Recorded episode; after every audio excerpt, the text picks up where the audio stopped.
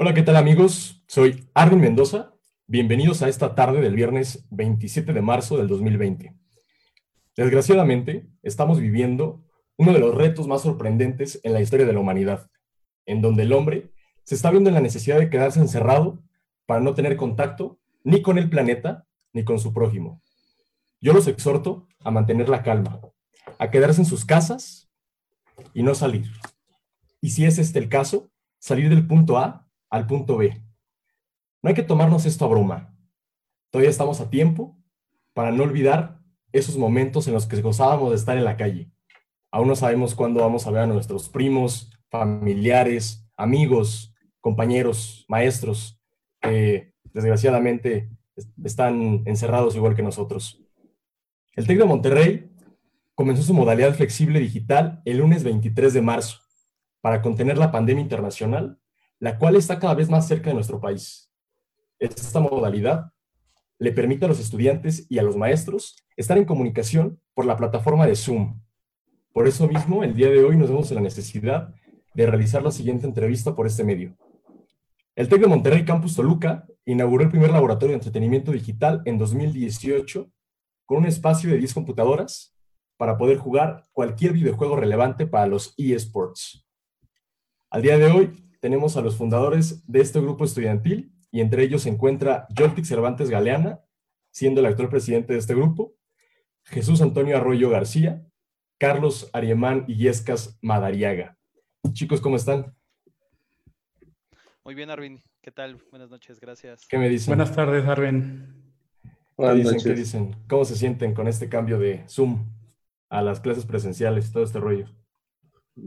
Pues no es lo ideal, pero eh, entendemos que no es, aunque no es lo ideal, es lo que tenemos que hacer para evitar que esta pandemia eh, pues se siga propagando. Entonces yo creo que si bien no es lo ideal, es lo correcto y vaya, el TEC de Monterrey es una de las primeras universidades en hacerlo, lo cual demuestra la calidad institucional que tiene. Sí, claro, y es un poco retador, pero bueno, para eso estamos, para seguirnos retando, siendo chicos tech. Pues bueno, chicos, yo comienzo esta entrevista preguntándoles, ¿qué es GAC? Cualquiera que me pueda responder. A ver. Fundadores primero. bueno, pues nosotros Este, empezamos GAC como League of Toll. Este, lo empezamos por el año 2016.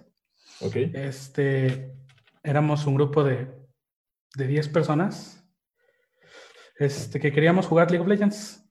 Entonces, nuestro primer objetivo era simplemente jugar League of Legends en el campus y hacer lo que nos gustaba. Este, hoy en día, pues, ha evolucionado a lo que es GAC y pues yo creo que Joltik te puede dar mejor una explicación de lo que actualmente es GAC. Ok. Antes me gustaría que Carlos también nos compartiera su, su perspectiva. Perdón, antes, ¿tú cómo entraste, Jesús, a GAC? yo soy uno de los fundadores del grupo. ¿Cómo, cómo entraste, vaya, a este grupo? Este, una vez llegó, este, en una introducción a la carrera, llegó un amigo que se llama Abner y dijo, ¿quién juega League of Legends de aquí? Así quiero hacer un grupo. Y pues yo levanté la mano y otro compañero de la carrera. Entonces, pues yo había conocido a, a otros amigos que también jugaban League of Legends, entonces pues los fui juntando mientras Abner hacía todo el papeleo. Y fue así como, pues después de unas cuantas trabas, pero pues siempre se nos dio la facilidad, ¿no? Entonces se logró crear el grupo a partir de este grupo de 10 personas, este, en los cuales pues también estaba Carlos, que lo conocí gracias a un amigo con el que llevaba matemáticas, Rogelio, y de hecho Joltik también llevaba esa clase conmigo. Ok, o sea, entraste por, por amigos. pues sí, o sea, fue una idea de mi amigo y pues ya yo la secundé y pues le hicimos realidad. Supongo que algo tiene que ver también con cómo entraste tú, Carlos. Eh, bueno, realmente cuando yo entro es porque uno de mis mejores amigos me dice, oye, ah, un chico llamado Antonio me, me, dijo que va a ser un grupo de League of Legends. En ese momento estaba bastante entrado con el juego y dije, ah, pues, ¿dónde nos metemos? Y ya eh, nos dijo que iba a haber una junta. Fuimos a la junta y ahí estábamos como 15 personas, todos éramos miembros fundadores. Eh, el, la idea viene precisamente de tanto este Jesús como de Abner. Y realmente lo único que queríamos en ese momento era jugar League of Legends. No, no tenemos un plan, no tenemos una visión de crecer tanto. y realmente no, no sabemos que iba a desarrollarse tanto. En cuestión de por qué le cambiamos el nombre a GAC, fue porque queríamos desarrollar más el grupo a otras áreas. Queríamos desarrollar un grupo donde se sentía cómoda la gente que, no sé, no juega, no juega League of Legends, pero sí juega cualquier otra cosa. Entonces de ahí salió el game, ¿no? El anime y cómics, que ese es el acrónimo, Games, Anime y Comics, es para realmente incluir a toda esta gente que tiene ganas de hablar de anime, de hablar de cómics, de hablar de cualquier parte geek que tenga en su interior y que se quiera sentir identificado. Eso es lo que queremos nosotros, que la gente se pudiera sentir identificada. Entonces, por eso se nos ocurrió, porque queríamos eh, hacer que la comunidad fuera creciendo en lugar de segmentarnos de nosotros somos gamers, y nosotros somos, no sé, otakus, y nosotros somos eh, lectores de cómic o de manga. Eh, queríamos aglomerarlo y hacerlo más accesible para hacernos más unidos como comunidad. Claro, de, de la comunidad para la comunidad. Excelente, hermano. Y bueno, el, el, capitán, ¿qué nos dice? ¿Qué nos cuenta? pues exactamente yo creo que me uní inicialmente por esta visión que ellos tenían respecto a la unión que las personas pueden llegar a tener creo que es fundamental en cualquier grupo, tanto de trabajo como en este caso grupos estudiantiles. Entonces el saber que había una comunidad de chicos que se reunían incluso a fines de semana para jugar juegos de mesa o jugar este incluso sin consolas ni computadoras, o sea, iniciamos siendo un grupo eh, de gaming y terminamos este incluso jugando Dungeons and Dragons o este cómo se llamaba este juego que también les encantaba jugar Mafia. Exactamente. Ah, Mafia, perdón. Entonces, eh, yo creo que eso fue lo que en un principio unía a la comunidad. Eh, eso era fundamental como parte de los valores del grupo estudiantil y hasta la fecha creo que a pesar de que ya somos más de 150 personas, eh, se sigue tratando de, de liderar al grupo con esta visión, de decirles, oigan, no jueguen solos, o sea, hay un buen de personas que están dispuestos a levantar su escudo y su espada para poder pelear a, su lado. Entonces, vamos, o sea, encontremos un, grupo para hacerlo y ese es GAC. Ok, entonces, bueno, yo oigo sus, sus respuestas y cada una propiamente tiene una línea que los conecta. Es divertirse, es estar con los amigos, es apoyar a sus mismos compañeros para crear un círculo de entretenimiento. Pero, ¿qué les genera GAC? O sea, porque yo me imagino que en estos tres años y medio han vivido una infinidad de cosas en ese lugar, en lo que le llaman la pecera. Este, pero, pero bueno, vaya, ¿por qué, ¿por qué eso? ¿Por qué lo sienten con ese sentimiento de arraigo? ¿Qué, qué les genera el grupo estudiantil? Bueno, ahí sí me gustaría intervenir primero, porque yo siento que GAC como tal ha afectado mucho a mi persona. Para empezar, conocí a mucha gente con la cual compartía mucho esta pasión por los videojuegos. Yo desde que tengo, no sé, como cuatro años tengo una pasión increíble por los videojuegos y conocí mucha gente igual. De ahí vienen eh, varios amigos con los que me volví muy cercano a través de un juego. Entonces, para mí me generó nuevas amistades, nuevos círculos sociales, nuevos vínculos con la gente muy fuertes, me generó una, una postura nueva para mi carrera.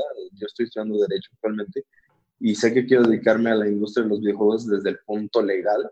Entonces también afectó a mi punto de vista profesional, por decirlo así. Y también me ayudó mucho a crecer como persona porque en, en el momento que también pude ser presidente, era la parte de escuchar a los estudiantes qué quieren ellos, pero también era la parte de escuchar al TEC y entender por qué sí se puede o no se pueden hacer ciertas, cosas, ciertas cosas en cierto momento y tienes que hacerlo de manera diferente. Y tienes que explicarle a la gente cómo, cómo funciona y hacerles entender que no todo es fácil. Entonces te ayuda a desarrollarte mucho como, bueno, a mí me ayudó a desarrollar mucho como un líder.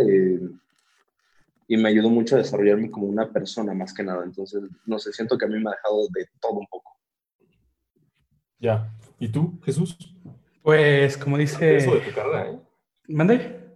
Digo que qué interesante lo de su carrera, que hasta en su carrera se vio afectada el gusto por GAC. Perdón, ¿qué me decías? Que pues como dice Carlos, o sea, de los mejores amigos que he conseguido en mi vida fue gracias a este grupo. Este, y realmente, pues de todas las generaciones, uno puede pensar, no, pero las generaciones más abajo, las, las generaciones más arriba, no se llevan tanto porque no se conocen, pero pues he conocido personas de otras generaciones, incluso personas que estaban en prepa todavía que se han convertido en grandes amigos para mí.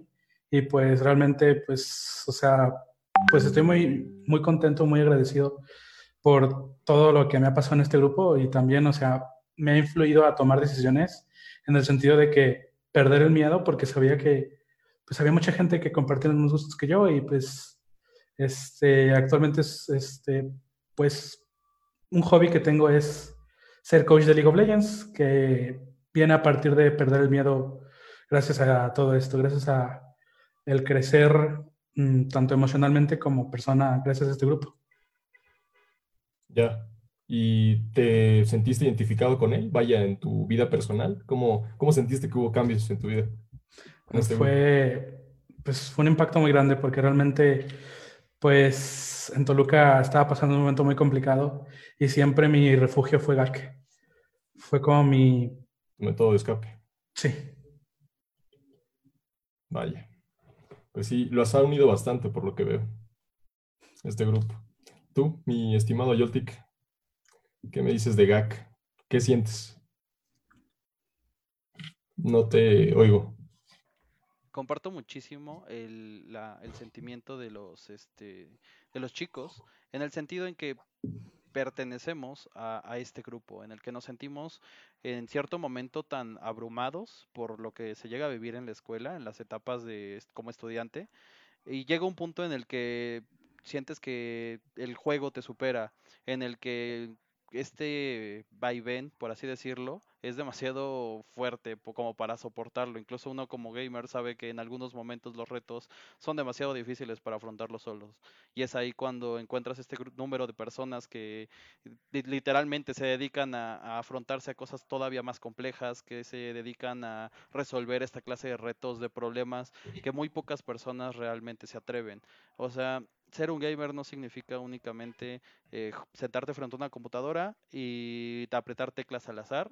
Que sé que para los chicos de Smash quizá eso sea el comienzo de una vida profesional, pero para muchos otros significa mucho más que eso. pues sí, y se, hicieron como familia, vaya. Pasar tanto tiempo juntos después de clase o en recesos, hora libre, ya hasta veían más tiempo a, a, ustedes mismos que a sus papás, ¿no? A sus hermanos, primos. Sí, sí, sí, o sea, llegó un punto en el que nosotros, como te comentaba, nos reuníamos en casa, por ejemplo, de, de Carlos, de, mi estimado Panda, y veíamos las finales de League of Legends, veíamos, este, íbamos allá a jugar, incluso hacíamos Gaming House, y pues la verdad es que nos divertíamos como, como nunca. Es revivir completamente una niñez en la en la, etapa de universidad, es algo muy extraño, pero siempre, siempre ha habido esa unión, siempre ha habido esa convivencia en la cual pues nos sentimos vinculados precisamente por, por algo y ni siquiera es por el mismo juego, porque todos llegamos a jugar cosas distintas en algún punto. Yo creo que es más por esa, ese sentimiento de querer eh, seguir adelante, de querer cambiar este, las cosas como se están llevando a cabo en, en algún punto de nuestra vida. ¿Y qué tipo de valores creen que se generaron en este grupo estudiantil? Porque supongo que también uno de ellos el liderazgo y el trabajo en equipo colaborativo, que ahora le, le tenemos que llamar, este, mejoró muchísimo. Muchísimo, pues, muchísimo. Paciencia, yo creo que es una de las cosas que cuando, pues como los tres hemos sido presidentes, pues la paciencia que hemos tenido para, pues, o sea, ver desde los cimientos, ver este grupo crecer, este, tolerancia, respeto, son... Sí, claro, esenciales. Excelente. Pues bueno, ahorita continuamos, mis estimados. Voy a mandarlos a un pequeño corte y ahorita continuamos platicando un poco más de GAC. Excelente, pues ya regresamos. Este, bueno, estábamos en lo de los valores. Eh, me estabas comentando que respeto, eh, el trabajo en equipo, el trabajo colaborativo, la paciencia. ¿Qué me pueden platicar de cómo ha sido su experiencia como presidentes de este grupo estudiantil? Ah, bueno, yo fui presidente en dos términos diferentes. No, no soy dictador. Yo fui en, lo de presidente en dos términos diferentes porque no, no queríamos eh, que un presidente estuviera más de un año en el grupo, porque si no, en cierto momento se iba a estancar y no vamos a encontrar alguien que quisiera, quisiera tomar el, el liderazgo. Entre muchas otras cosas, decimos que solo puede estar un periodo de manera consecutiva, pero no establecimos que no puede estar dos periodos de manera no consecutiva. En el primero que estuve fue justo después de que Abner tuviera que salir por cuestiones personales del grupo. Entré básicamente como presidente interino. Y, vaya, son muchas cosas. Eh, tienes que organizarte con, con la parte de live. En ese entonces creo que todavía era, no era live, era uh, DAE. Y teníamos que organizarnos con DAE y después tuvimos que empezar a organizarnos por live. Entonces, estas transiciones de, de ser un grupo y nada más disfrutar de las cosas como de, ah, llego y juego con mis amigos y me voy, tienen todo un trasfondo. Tienes una persona que te está consiguiendo un salón, tienes una persona que te está consiguiendo permisos para venir los fines de semana. Y cuando tú ya estás del otro lado, cuando tú eres esa persona encargada, te das cuenta que es mucho más difícil de lo que creías. No solo es llegar, sentarte y jugar videojuegos, es alguien que tiene que estar encargado de hacer todas esas cosas. Entonces, para mí ser presidente fue muy estresante, pero también muy lindo porque me ayudó a conocer a todos los miembros, a casi todos los miembros. Me ayudó a conectar con ellos de alguna u otra manera. Si bien a la fecha de hoy no, no les hablo a todos, a la gran mayoría todavía los saludo y les guardo mucho cariño a casi todos ellos. Entonces, yo creo que es una experiencia muy enriquecedora, pero sí muy, muy estresante. ¿Cuál crees que ha sido tu, tu mejor experiencia en este grupo? ¿O cuál, qué recuerdo te trae muy bonito o muy feo, no sé, muy estresante? No sé. Me, gustaría decir que eh, me gustaría decir que fue el momento en el que abrimos el laboratorio, porque fue un momento bastante increíble, ser el primer laboratorio a nivel sistema, y no nos la creemos, pero yo creo que el momento que más recuerdo eh, es una, una vez que nos quedamos a ver, la primera vez que nos quedamos a ver una, un evento de esports, nos quedamos a ver la final de League of Legends. Y yo en ese entonces estaba, estábamos todos juntos y la verdad sentimos en ese momento como que todo, todos estamos muy emocionados, como si fuera, como si estemos viendo fútbol. Y por primera vez yo encontré mi pasión. Ahí fue cuando yo dije, quiero dedicarme a esto estábamos gritando, estábamos lanzando cosas, estábamos viendo una final que, vaya, eh, fue la primera final grande que había tenido League of Legends, fue en el Madison Square Garden. Em, entonces yo me sentía súper emocionado. Bueno, eh, y ese yo creo que es el momento que más me ha gustado porque al lado de mí toda la gente se sentía igual. No me sentía como una persona rara, me sentía muy cómodo, eh, sabía que había encontrado mi vocación en esto y sabía que había gente que le gustaba esto. Entonces dije, de aquí soy. Muy bonito este grupo estudiantil, muy colaborativo, muy familiar, como muégano. Este, ¿Ustedes qué me comparten? ¿Cuál ha sido su mejor experiencia en este grupo? Pues una de las cosas que más recuerdo era cada sábado, cuando recién empezó el grupo, nos reuníamos. Eran media hora para llegar una hora de actividad física, hora y media. A veces jugábamos fútbol, a veces jugábamos, pues lo que cayera, captura la bandera, las escondidas, lo que fuera para, pues para estar juntos. Luego íbamos a un salón a jugar Mafia o jugar League of Legends o jugar lo que fuera. Y pues en una de esas nos tocó jugar la bandera, eh, capturar la bandera y pues... ¿En el TEC? Sí, en el TEC, en, afuera de los laboratorios de biotecnología. Este, y pues me caí. es, una, este, es una experiencia muy chistosa que me queda. Este, todo el mundo me vio y todo el mundo se ríe de mí, pero pues realmente el grupo estaba muy unido y, éramos muy, muy felices. Y, nada más agregando lo que dijo Panda, pues a partir de esa final nos empezamos a reunir en, de hecho, en la casa de Panda a seguir viendo finales. De hecho, hace seis meses todavía vimos la final de la LCK. Y aunque yo ya no estoy viviendo en Toluca, pues Panda me recibió en su casa y ahí la estábamos viendo a las 2 de la mañana comiendo tacos. Y pues fue una experiencia muy, muy padre. Los niños. Este, no, bueno, te caíste, ¿qué estabas haciendo? Pues capturando la bandera. o sea, nada que ver con el grupo, pero andaban ahí echando desastre en los lagos. Está bien. Yoltik, tu mejor experiencia. Pues yo siempre he sido un poquito más este administrativo, realmente nunca he estado como mucho al frente de operaciones, pero... Pues a ti te tocaba mucho lo de las noches de gaming, ¿no? En biblioteca. Exactamente, entonces siempre he estado detrás de muchos de los eventos que se han organizado del grupo, eh, pero casi no tanto al frente, o sea, de, de, por ejemplo, reconocen más a Panda en el caso de generar algunos eventos, propuestas para actividades, a Tony, por ejemplo, con, con muchas de las normas que implementó para el grupo y también con muchas actividades que él trajo. Este, a mí, por otro lado, regularmente he estado más del lado de logística, de las ideas que de repente, este, por ejemplo, ellos dos traían y de repente, oye, ¿cómo podemos hacer esto, no? Y como mi experiencia va más del lado de, del manejo de un grupo estudiantil, en el sentido de que pues ya conocía a muchos de los coordinadores de Life, a, a muchos administrativos.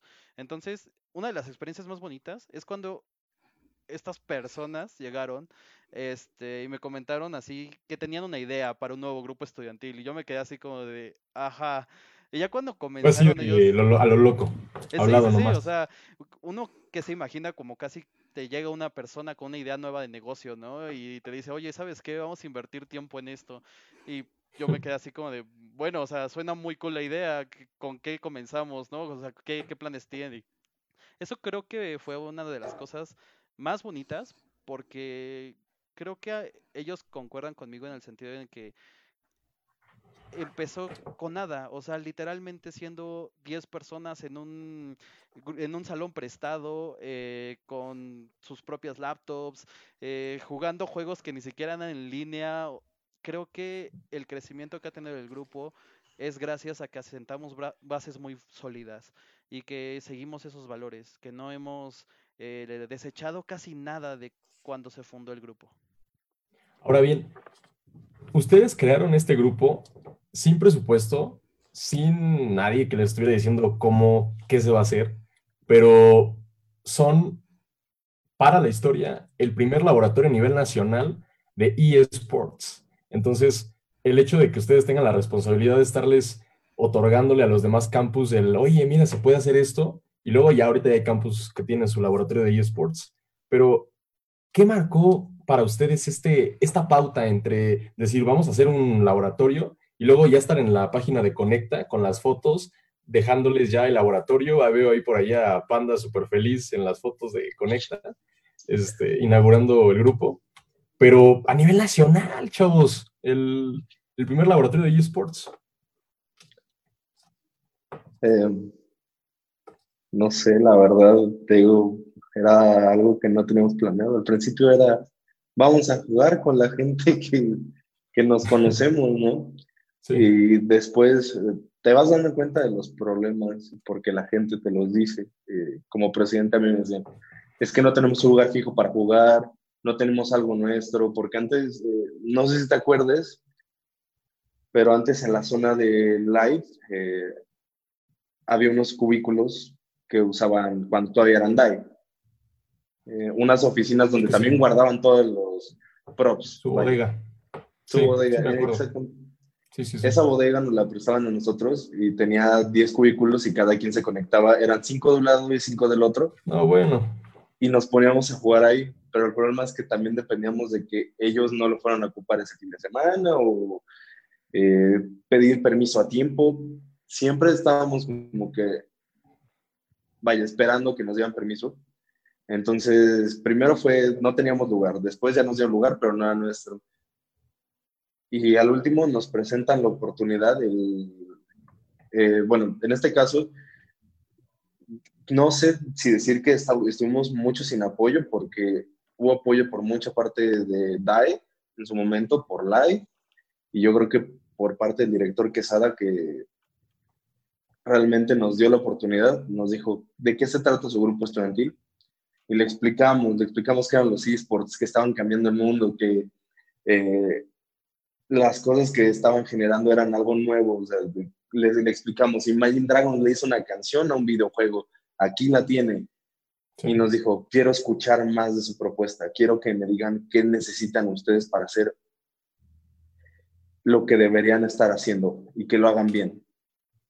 Entonces nos preparamos, le hacemos una propuesta, le hacemos un PowerPoint eh, y le enseñamos todo. Ahí sí nos, nos desahogamos y le enseñamos todo. Le enseñamos los logros, le enseñamos hasta dónde se había llegado, le enseñamos que hubo una final en, el nido del pájaro en China, le enseñamos que en esa final bajaron un dragón virtual, le enseñamos que un deportista lloró en, eh, bueno, un atleta lloró porque perdió esa final, le enseñamos que las universidades de Estados Unidos lo están haciendo y cuando terminamos nos dijo, ok, vamos a hacer lo siguiente, necesito que me recopilen qué necesitan ustedes y nosotros se lo vamos a mandar. Y al principio como que se veía un poco eh, dudoso el rector porque, vaya, nos vio así como de, pues están muy caros las los equipos que necesitan, ¿no? Y, y le dijimos, no, no son tan caros, o sea, necesitamos que tengan estas especificaciones. Y nos dijo, ok, perfecto, manden todo eso, vamos a platicarlo con el, eh, con el ingeniero Dimas y con más personas, obviamente, de, de logística. Y una vez que lo platicamos, eh, nos dijo, ok, está bien, vamos a hacer laboratorio. Entonces, yo creo que el doctor Quesada también es muy, muy importante que lo mencionemos, es parte fundamental de esto, que se ha hecho ese laboratorio, porque él confió en nosotros y a la fecha creo que no lo hemos decepcionado. Somos el grupo estudiantil, o el segundo grupo estudiantil más grande de todo Campus Toluca, incluyendo Prepa Metepec, que es bastante grande. Claro. Qué retos hacer este grupo. Caramba. Bueno, chavos, general, para quien me guste responder, ¿qué le recomendarían a los jóvenes que están con las mismas ganas que ustedes tres estaban hace tres años y medio para atreverse a crear un grupo estudiantil en el TEC, de lo que sea? ¿Cuáles son las bases para que ellos se animen y, oye, te recomiendo crear un grupo estudiantil por esto? Perder el miedo. Es muy importante pues saber cuál es tu pasión y a partir de eso estar seguro que, que no eres la única persona que, que tiene esa pasión porque muchas veces están con la mentalidad, no, es que soy raro por tener esta pasión, no soy raro porque pues nadie más la va a compartir conmigo y es una pasión rara. Pues como yo decía, o sea, yo, cuando recién llegué al TEC, pues no conocía a nadie, porque pues ni siquiera soy de Toluca. Entonces, pues fue de que yo juego League of Legends, mm, por acá un amigo, también yo juego League of Legends. Entonces, reconocer su pasión y pues animarse a perder el miedo y preguntar a quién le gusta esto.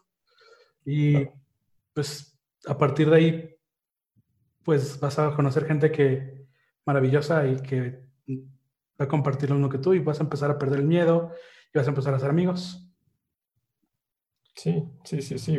Digo, no importa qué tipo de grupo estudiantil tengas pensado hacer, pero eso es clave. ¿eh? No todos tienen ese don de atreverse a hacer las cosas. Tienen la idea, tienen a lo mejor las ganas de hacerlo, pero por miedo a qué dirán o cómo lo haré o no saber con quién llegarle a, para comunicar su idea, se quedan estancados. Joltik, ¿qué nos darías como tip para ser un buen líder? Un muy buen líder. Yo, yo creo que va más del lado, para empezar, cree, cree en ti. O sea, va a haber muchos momentos en los que te vas a sentir abrumado por tantas cosas que hay que realizar, todos en algún momento, eh, aquí como presidentes del grupo, eh, tuvimos un momento de quiebre, un momento en el que dijimos, ya no puedo, o sea, de verdad ya no puedo. o las, mismas personas a veces eh, pierden la confianza en sí mismos, pierden este, la idea de por qué están ahí y pues tú como, como líder, como tú dices, tienes que volver a encender esa llama, tienes que volver a, hacer que crean. E, e incluso en sí mismos, cuando todo cuando todo eso se ve perdido es cuando realmente los grupos se vienen abajo.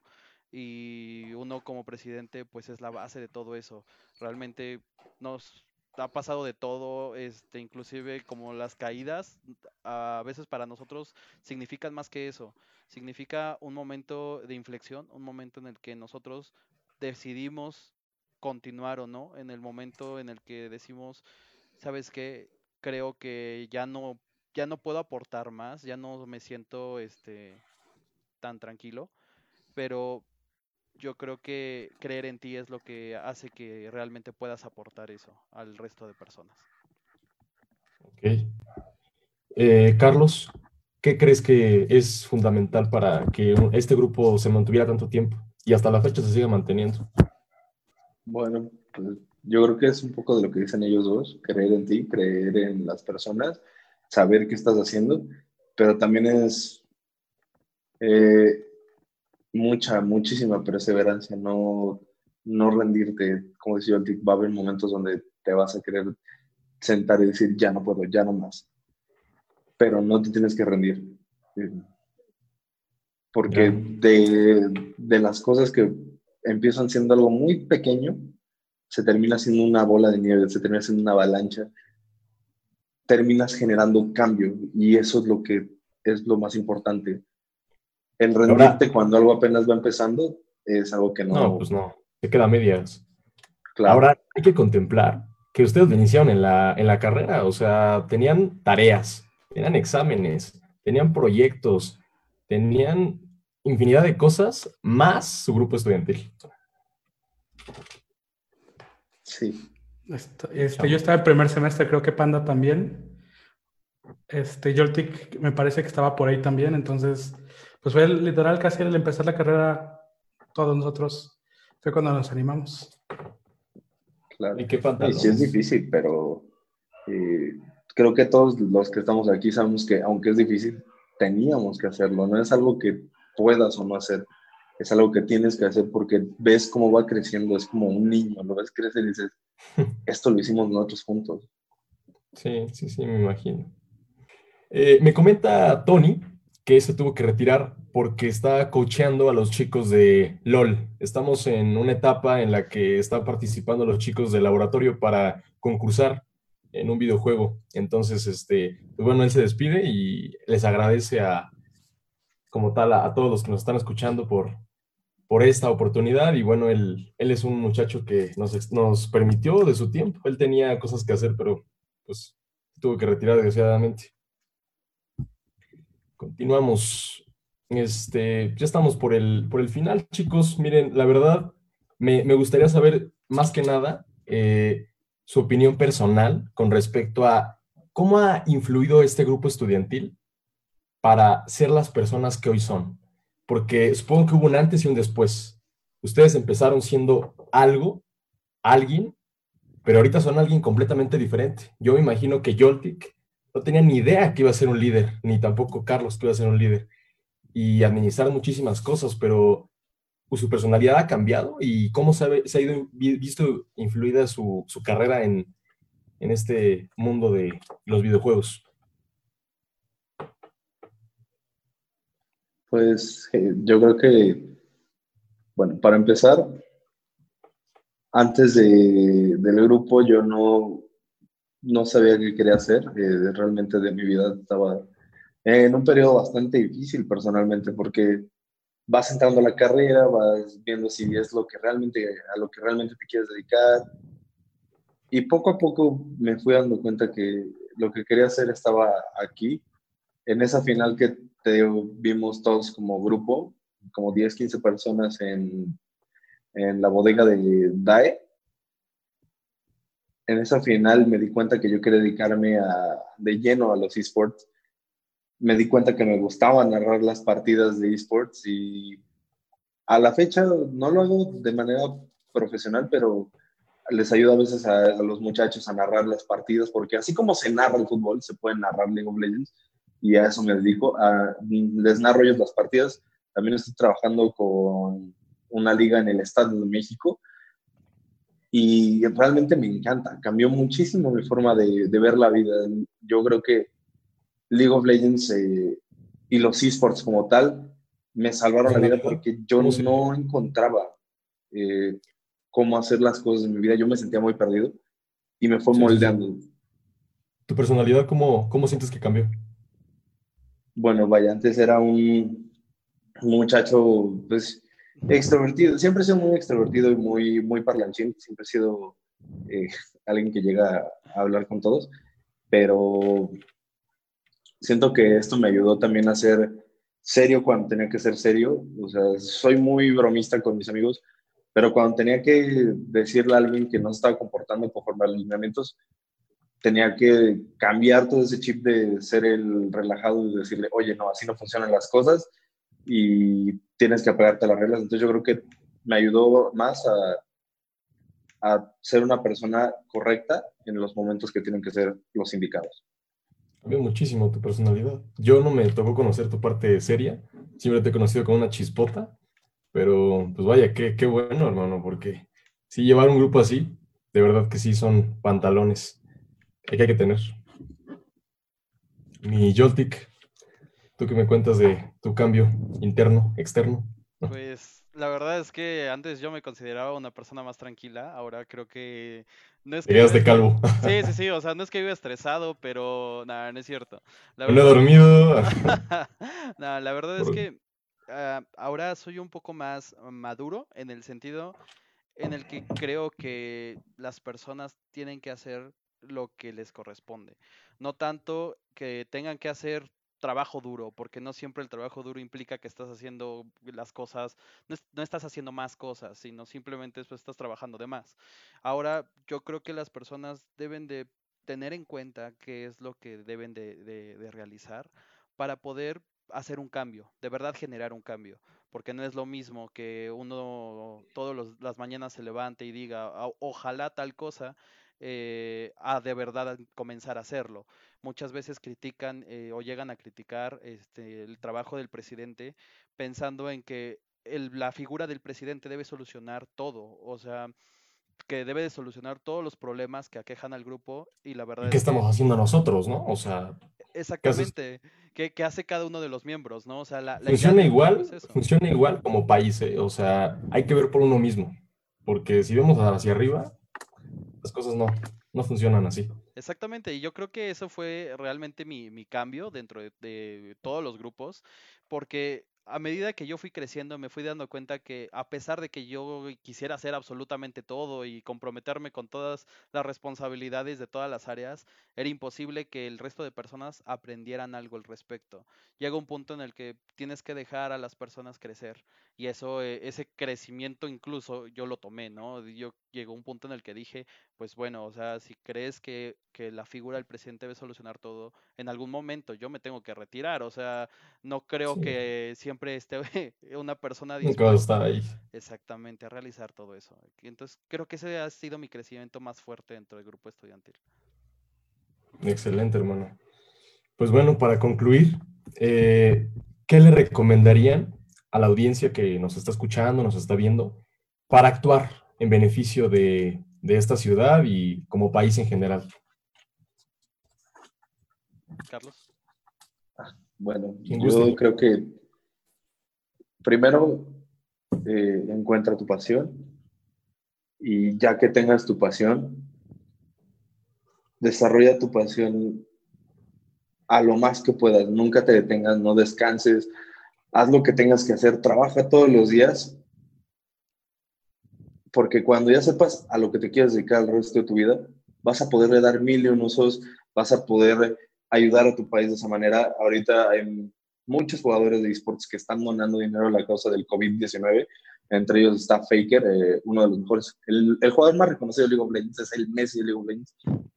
Y el chico donó muchísimo dinero Red Company ha, donado igual muchísimo dinero a la causa del COVID-19. Entonces yo creo que es, primero, tienes que saber a qué te quieres dedicar, porque si tú eres infeliz contigo mismo, no vas a poder ayudar a los demás, vas a sentirte siempre incompleto y vas a ayudar a medias o de mala gana. Entonces, primero, hállate a ti mismo, haya tu pasión, enfócate y no dejes de trabajar ni un día sobre tu pasión. Muy bien, hermano. Joltik. Como, como siempre lo digo, este, conócete, exactamente, conócete a ti mismo. No, no te voy a decir que tienes límites, la verdad es que eso, esa figura motivacional no me corresponde. Simplemente conoce hasta dónde quieres llegar, conoce tus sueños, como dice Carlos, conoce tu pasión, porque e-, esos conocimientos de ti mismo son los que realmente van a, hacerte crecer, los que van a, mostrarte un camino, el cual realmente tú estás creando. No hay nada que te detenga en ese sentido. Eh, una vez que tú conozcas qué es lo que realmente quieres este, realizar con tu vida, con tus acciones, eh, a partir de ahí despega. El destino para todos yo creo que es incierto, no sabemos qué va a suceder absolutamente nada el día de mañana, entonces lo único que puedes hacer es pivotear el día de hoy, comenzar a hacer cambios, a generar, a tomar acciones eh, desde el presente para que el día de mañana no te arrepientas de nada. Eh, el hecho está en que la, vida no, es como para comenzar a crear castillos de, arena que el día de mañana se destruyan y te arrepientas el día de hoy. Este, está para crear y generar sueños cada día. claro. Básicamente. Para, vivirla. Hermano, yo creo que pocas personas les preguntan esto, pero ¿cómo están en sus casas con esto del COVID-19 que, que han experimentado? ¿Qué me cuentan? Bueno, yo sigo yendo a trabajar. Eh, tengo tres días de home office y dos días tengo que ir presencial. No entiendo por qué pasan ese tipo de cosas, pero... ¿Pero por qué no te dieron el, el, permiso o por qué? Eh, no, no sé, son políticas de la empresa donde estoy trabajando, pero yo eh, intento entenderlos también a ellos. Hay que entender que muchas veces los empresarios no pueden hacer eh, nada si no tienen algún incentivo de gobierno. Hay que entender que ellos también pagan nóminas, que también están pagando lugares. no, que aquí no planteo defender ninguna postura, pero también yo, yo siento que les están achacando mucho a ellos, así como de, es que los empresarios son muy injustos, no nos dejan quedarnos en casa y no, no son conscientes. Pero hay que entender que si ellos no generan ingresos y solo generan pérdidas, eh, eventualmente van a tener que recortar personal. Entonces, Sí, y no queremos eso, claro. No, queremos que México tenga empleo. Entonces, desde ese momento de... Sí, sí, sí. Bueno, por esa parte yo no me enojo. O sea, por esa parte yo, yo trato de entenderlo. Tomo las precauciones necesarias. Eso de lavarme las manos, echarme gel antibacterial, todo lo que sea necesario.